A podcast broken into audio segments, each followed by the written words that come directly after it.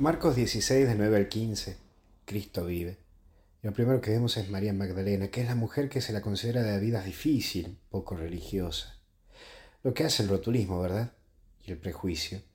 Es saber que tenemos en la vida personas que fueron condenadas por su pasado y no le damos oportunidad ni credibilidad. Y eso es capaz que te pasa a vos o que la gente actúa con vos de esa manera.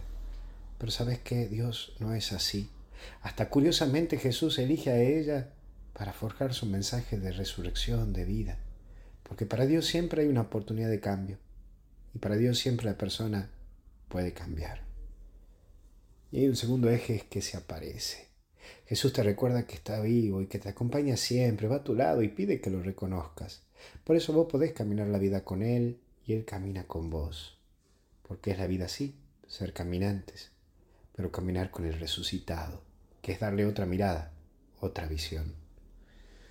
Y por último, vayan, es caminar y salir, para que otros conozcan el amor de Dios, saber comprender que el ser testigos somos misioneros, porque hemos visto y oído. Dios te quiere llenar de Él, para que lo anuncies a Él.